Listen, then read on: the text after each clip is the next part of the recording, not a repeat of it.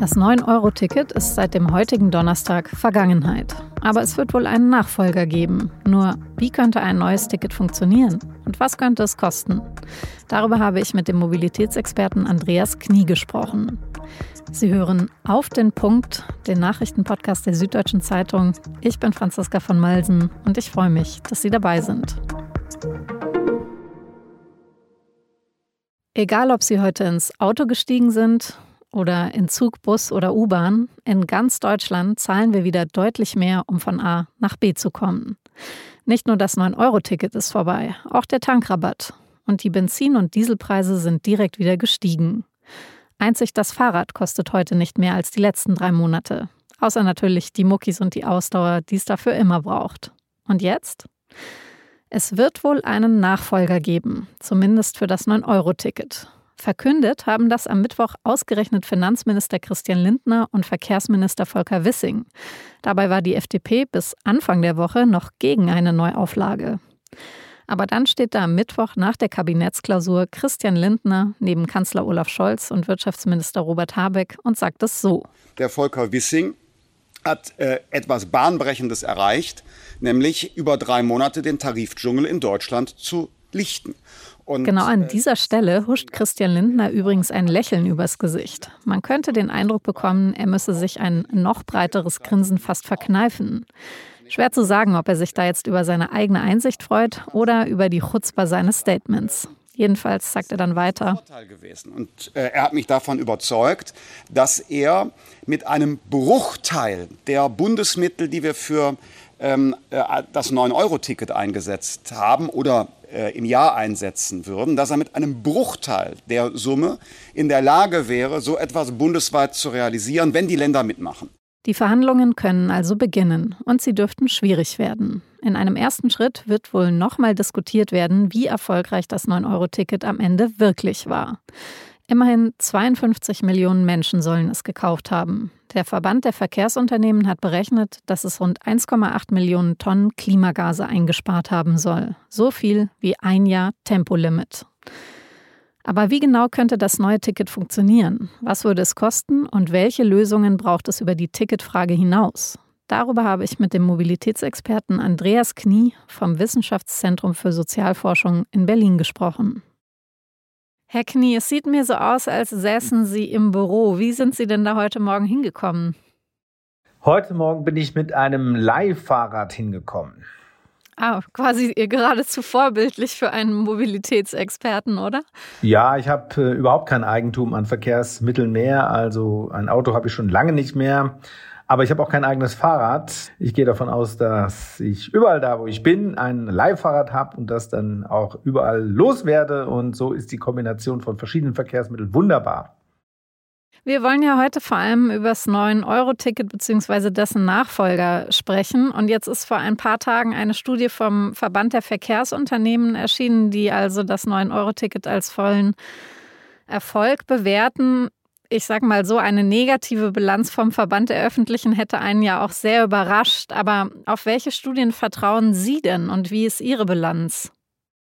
Also wir sind schon mal froh, dass der VTV überhaupt was Positives über das 9-Euro-Ticket geschrieben hat, denn äh, wir waren ja alle sehr überrascht, dass die Branche die größten Skeptiker des 9-Euro-Tickets war. Diese Studie selber ist eine Marktforschungserhebung, die äh, entspricht nicht wissenschaftlich seriösen Qualitätskriterien.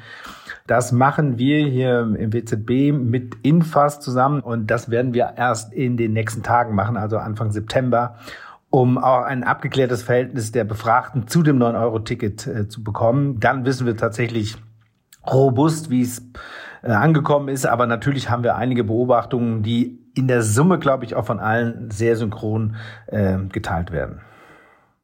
Das heißt, auch Sie würden sozusagen Stand heute das 9-Euro-Ticket als Erfolg verbuchen. Ja, wir haben ja zumindest äh, messbar die Zahl der verkauften Tickets. Das sind ja fast 60 Millionen, also 58 haben wir jetzt wahrscheinlich am Ende des Tages. Das ist schon mal sehr viel. Dann hatten wir das Ticket in aller Munde. Äh, auch wir sprechen darüber. Die Medien haben es aufgegriffen. Und äh, es war Kult, dieses Ding zu haben. Man wurde angesprochen, hast du es schon? Nimmst du es schon und äh, das hatte man lange nicht, denn während der Pandemie waren ja äh, dem ÖPNV und dem SPNV und dem Fernverkehr die Kunden in Scharen davon gelaufen und insofern äh, kann man wirklich äh, nur von einem wirklich ganz großen, gigantischen Erfolg sprechen. Welchen Aspekt finden Sie denn den wichtigsten, wenn man jetzt beurteilen möchte, ist es ein Erfolg oder nicht? Also geht es jetzt um die Anzahl der verkauften Tickets oder um die Quote der Leute, die umgestiegen sind vom Pkw auf die öffentlichen? Worauf sollte man das größte Gewicht legen bei der Beurteilung? Der größte Erfolg ist überhaupt, dass es Thema wurde, dass das 9-Euro-Ticket nicht irgendwie versandet ist, sondern plötzlich wirklich überall besprochen wurde. Der zweite große Erfolg, den wir allerdings noch quantifizieren müssen, ist, dass tatsächlich Menschen mit unteren Einkommen mit allen, was sie im Haushalt hatten, unterwegs waren. Das war früher einfach zu teuer. Selbst ein Sozialticket mal vier, mal fünf ist dann doch über 200, 300 Euro. Das machen die Leute nicht. Und jetzt konnten sie mit vier, fünf mal neun Euro unterwegs sein. Das hat man ja auch gesehen. Kind und Kegel waren da. Und das haben äh, Menschen wirklich äh, neue Horizonte erfahren. Das ist wunderbar. Also sozialpolitisch kann man von einem ganz großen Erfolg reden. Natürlich haben wir keine Umstiege von Auto auf ÖPNV. Da waren drei Monate zu kurz. Aber so was wir hören und was wir auch ein bisschen messen können, ist, dass die eine oder andere Autofahrt tatsächlich durch die Bahn ersetzt worden ist. Aber das kann man klimapolitisch noch nicht wirklich bewerten. Mhm. Also für was die Teilhabe sozusagen angeht, ein großer Erfolg. Ein Kollege von mir hat nichtsdestotrotz neulich in einem Pro-Contra 9-Euro-Ticket, also im Contra, äh, geschrieben, in seinen Augen sei das 9-Euro-Ticket vor allem eines gewesen, Werbung fürs Auto und meinte damit insbesondere die Leute, die eben regelmäßig Strecken zurücklegen müssen, die also auf die man sich verlassen muss und die funktionieren müssen. Hat er da nicht vielleicht auch ein bisschen recht? Nee, da hat er nicht recht, weil das wurde auch medial wieder viel zu hoch gepusht. Äh, es gab volle Züge und es gibt natürlich Verkehre, vor allen Dingen zwischen den Metropolen. Ich denke da gerade in Süddeutschland zwischen Nürnberg und Erlangen und München oder Augsburg und München, aber auch äh, hier in Berlin in die nähere Umgebung. Das sind schon sowieso hochfrequentierte äh, Strecken. Die wurden jetzt natürlich überbelastet. Das ist richtig, aber für die gesamte Bundesrepublik kann man sagen, dass wir jetzt auch, was wir bisher wissen, noch nicht mal den Stand vor der Pandemie erreicht haben, was die Zahl äh, der Fahrgäste und die damit gefahrenen Kilometer angeht. Das heißt also, der Eindruck, dass immer alles viel zu voll ist, ist ein subjektiver. Objektiv können wir das so nicht äh, belegen und deshalb wissen wir auch von vielen Kunden, dass sie wirklich begeistert waren, dass sie gefahren sind. Natürlich gab es die eine oder andere Beschwerde des klassischen Pendlers, der jetzt nicht mehr allein im Zug sitzt und sein Vierer-Teilchen nicht mehr alleine für sich hat, sondern das teilen muss. Und es gab auch den einen oder anderen Pendler, der musste sogar stehen das ist natürlich ungeheuerlich, aber in der Summe muss man sagen, es ist, bleibt ein großer Erfolg. Okay, da, da hört man jetzt eine gewisse Ironie bei Ihnen durch, aber mal ganz ernsthaft gefragt, also was muss ein neues Günstig-Ticket sozusagen leisten und was muss vor allen Dingen sich noch verbessern im öffentlichen Nahverkehr? Also das neue Ticket muss auch wieder äh, ja, sehr attraktiv erscheinen.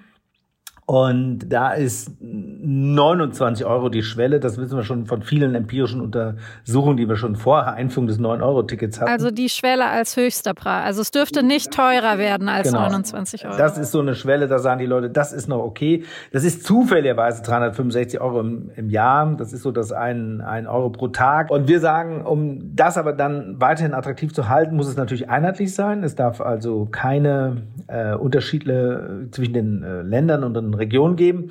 Und es müssen noch zwei Komponenten hinzukommen. Es muss der Fernverkehr dazukommen.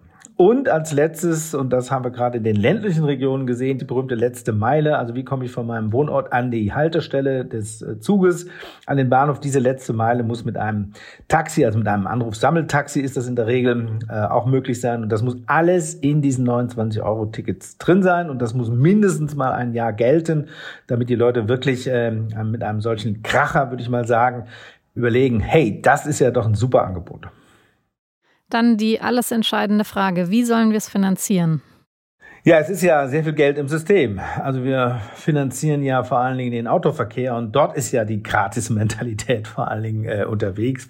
Wir schlagen vor, die Pendlerpauschale äh, vor allen Dingen komplett für die zu streichen, die das mit dem Auto machen. Es gibt ja auch Pendler, die da die Züge abrechnen.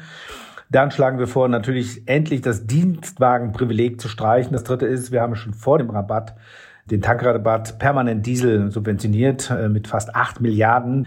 Und wenn wir das zusammennehmen, sind wir etwa bei 16 Milliarden Euro. Und das äh, reicht dicker aus, um diese 29 Euro zu finanzieren. Das heißt also, Herr Wissing könnte in seinem eigenen Laden einfach mal ein bisschen mal was Neues sortieren. Dann würde er sich ein Denkmal setzen können und er würde am Ende sicherlich auch endlich seine Klimaziele erreichen, denn im Verkehr daran sollten wir äh, immer dran erinnern, sind wir weit außerhalb äh, der geplanten Einsparungen. Das heißt, wir werden die Pariser Klimaziele, die wir ja rechtsverbindlich unterschrieben haben, im Verkehr zurzeit, so sieht's aus, nicht erreichen.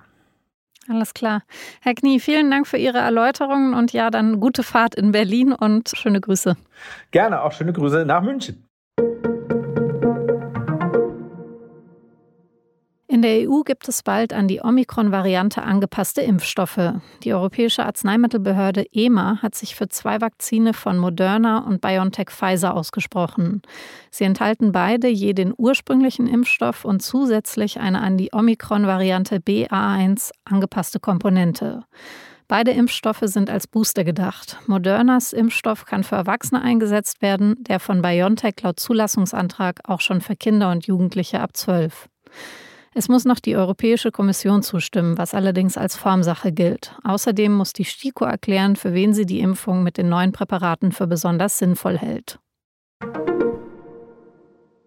Die Lufthansa hat für Freitag einen 24-stündigen Pilotenstreik angekündigt. 800 Flüge sollen gestrichen werden. 130.000 Passagiere wären davon betroffen. Zu einem Moment, in dem in vielen Bundesländern die Ferien zu Ende gehen. Bereits Ende Juli hatten die Mitglieder der Pilotengewerkschaft Cockpit bei einer Urabstimmung mit großer Mehrheit für einen möglichen Streik gestimmt. Die Forderungen Gehaltserhöhung von 5,5 Prozent und zum Beispiel auch ein automatischer Inflationsausgleich.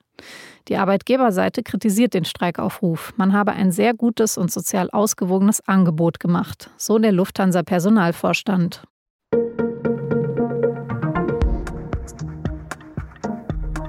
1972, genau vor 50 Jahren, wollte man sich in Deutschland weltoffen zeigen. Die Olympischen Sommerspiele in München sollten bunt und fröhlich werden.